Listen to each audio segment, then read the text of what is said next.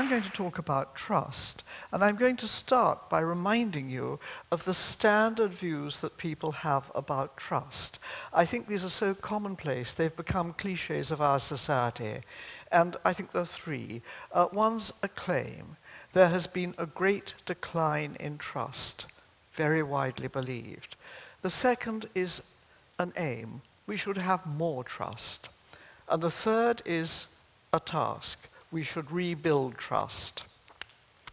I think that the claim, the aim, and the task are all misconceived.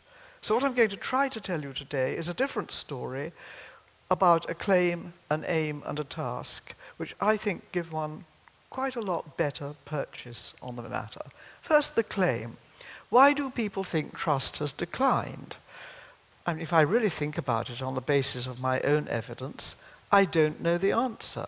I don't, I'm inclined to think it may have declined in some activities or some institutions, and it might have grown in others.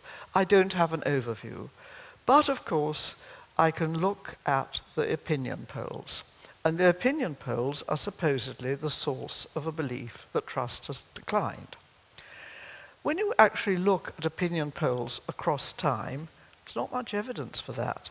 That's to say, the people who were mistrusted 20 years ago, principally journalists and politicians, are still mistrusted.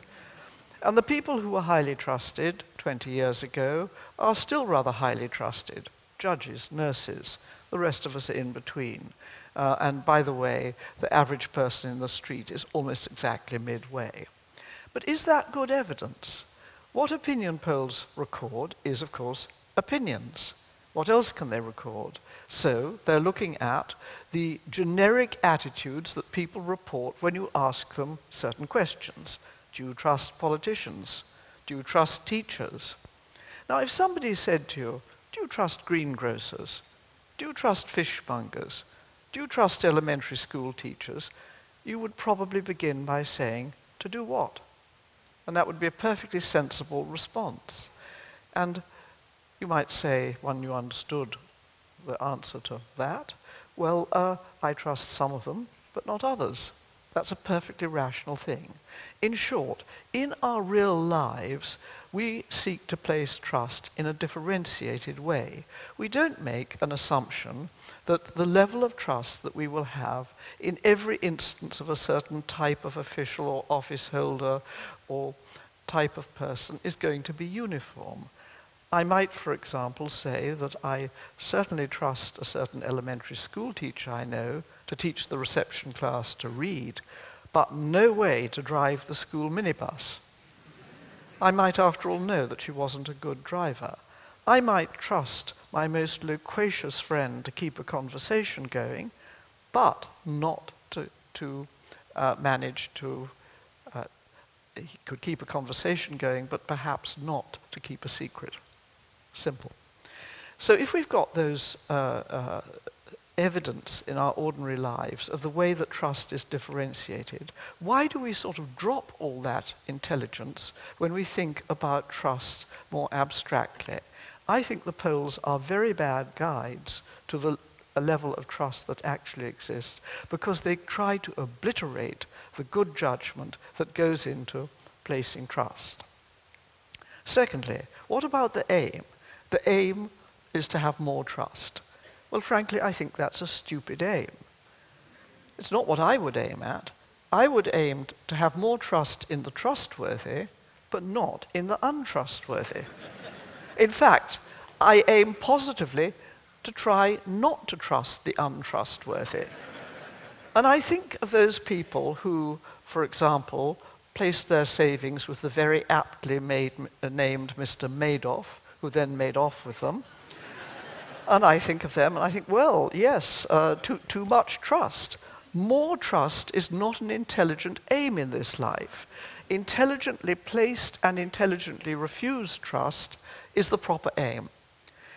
Well, once one said that, one says, yeah, okay, that means that what matters in the first place is not trust, but trustworthiness. It's judging how trustworthy people are in particular respects. And I think that judgment requires us to look at three things. Are they competent? Are they honest? Are they reliable? And if we find that a person is competent in the relevant matters and reliable and honest, we'll have a pretty good reason to trust them because they'll be trustworthy. But if, on the other hand, they're unreliable, we might not. I have friends who are competent and honest, but I would not trust them to post a letter because they're forgetful. I have friends who are very confident they can do certain things, uh, but I realize that they overestimate their own competence. And I'm very glad to say I don't think I have many friends who are competent and reliable, but extremely dishonest. if so, I haven't yet spotted it. But that's what we're looking for trustworthiness before trust. Trust is the response, trustworthiness is what we have to judge. And of course, it's difficult.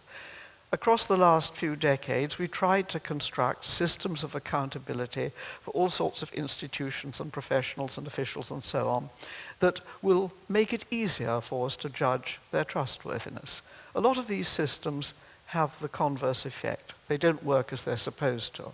I remember I was uh, uh, talking with a midwife who said, Well, you see, the problem is it takes longer to do the paperwork than to deliver the baby. And all over our public life, our institutional life, we find that problem that the system of accountability that is meant to secure trustworthiness and and evidence of trustworthiness is actually doing the opposite. It is distracting people who have to do difficult tasks, like midwives, from doing them by requiring them to tick the boxes, as we say. You can all give your own examples there. So, so much for the aim. The aim, I think, is more trustworthiness, and that is going to be different if we're trying to be trustworthy and communicate our trustworthiness to other people, and if we are trying to judge whether other people or office holders or politicians are trustworthy. It's not easy. It is judgment, and simple reaction attitudes don't do, uh, uh do adequately here. Now, thirdly, the task calling the task rebuilding trust, I think also gets things backwards. It suggests that you and I should rebuild trust. Well, we can do that for ourselves. We can rebuild a bit of trustworthiness. We can do it two people together trying to improve trust. But trust in the end is distinctive because it's given by other people.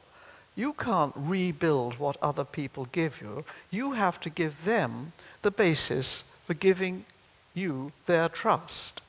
So you have to, I think, be trustworthy. And that, of course, is because you can't fool all of the people all of the time, usually. Uh, but you also have to provide usable evidence that you are trustworthy. How to do it? Well, every day, all over the place, it's being done by ordinary people, by officials, by institutions quite effectively. Let me give you a simple commercial example.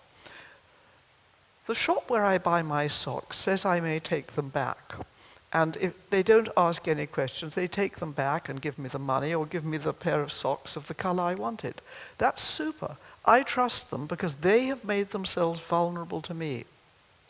I think there's a big lesson in that. If you make yourself vulnerable to the other party, then that is very good evidence that you are trustworthy and you have confidence in what you are saying. So in the end, I think what we're aiming for is not very difficult to discern. It is relationships in which people are trustworthy and can judge when and how the other person is trustworthy. So the, the moral of all this is we need to think much less about trust, let alone about attitudes of trust detected or misdetected by opinion polls, much more about being trustworthy and how you give people adequate, useful, and simple evidence that you're trustworthy. Thanks.